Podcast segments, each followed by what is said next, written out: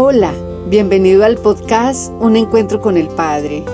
Y mientras les hablo a ustedes viene a mi mente la imagen de hijos regresando a casa, todos a un encuentro con el Padre, anhelando ser restaurados y restituidos, sabiendo que solo en los brazos del Padre lo van a alcanzar. Y allí está papá, feliz, amoroso y dulce con sus brazos extendidos esperándolos a todos.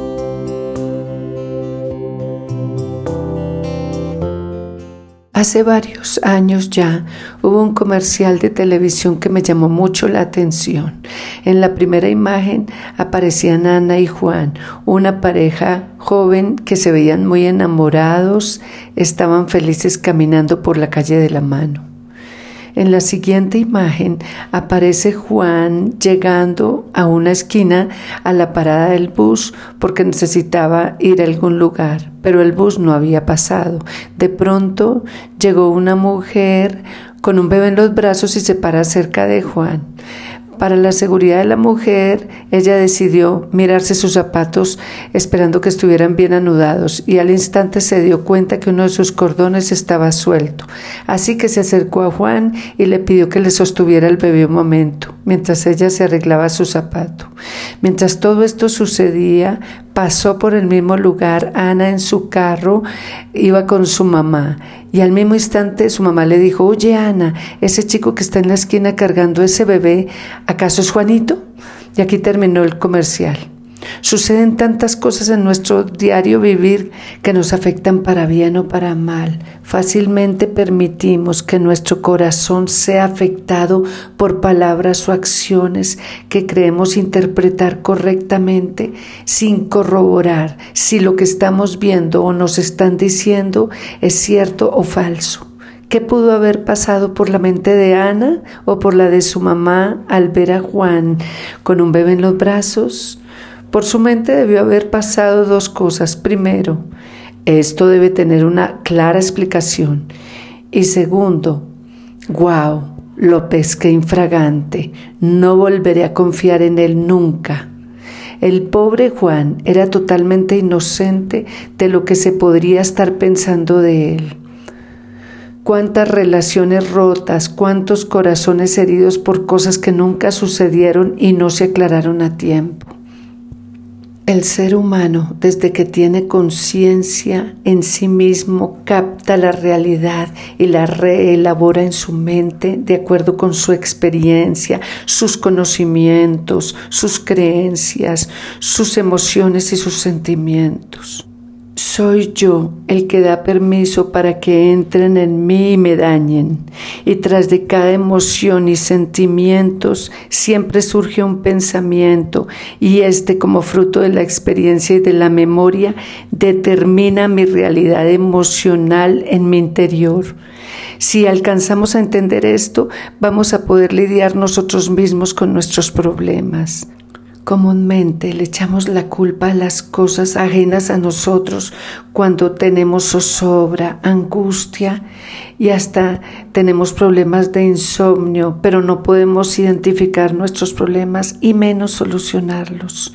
Por eso acabamos echándole la culpa a nuestros padres, al maestro, al jefe, al tiempo, al novio, al esposo, a la esposa, al medio que me rodea pero ellos no me pueden dañar si yo no lo permito.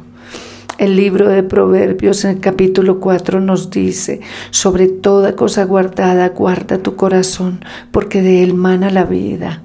La palabra guardar en el hebreo significa custodiar en un buen sentido. Esto nos está hablando de ser vigilantes de nuestro corazón. Tenemos que guardar de él como un guardaespaldas, también significa proteger, mantener, obedecer, preservar, sutil, vigilante. Nadie puede dañarme, nadie me puede quitar el esposo o la esposa, nadie me puede hacer desgraciado si yo no lo permito. Soy yo cuando interpreto la realidad el que dejo que me dañen psicológica o emocionalmente. Soy yo quien da permiso para ser lastimada. Y así sucede con cada emoción y cada sentimiento. Fácilmente permitimos que las actitudes, los gestos y las palabras ásperas que otras personas nos dicen afecten nuestros días, traigan amargura a nuestro corazón. Este es lo más valioso que el hombre tiene. Hay un versículo que dice, busca la paz y síguela. No podemos permitir que nuestra paz sea tocada. Ella es la que nos da tranquilidad y descanso cada día de nuestra vida. Es hora de soltar nuestras cargas y alivianar nuestro corazón de todo el trabajo que le hemos impuesto.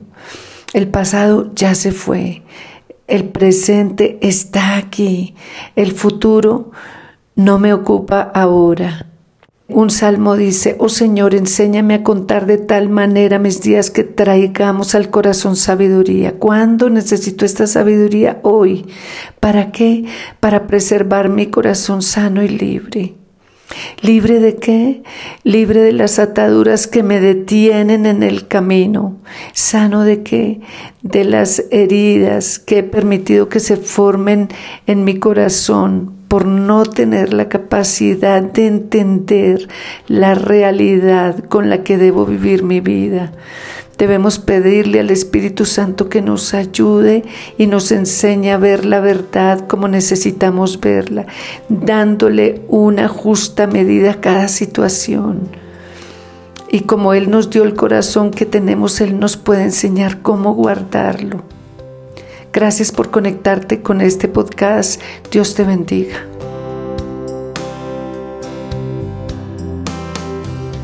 Si quieres comunicarte con nosotros, escríbenos a un encuentro con el Padre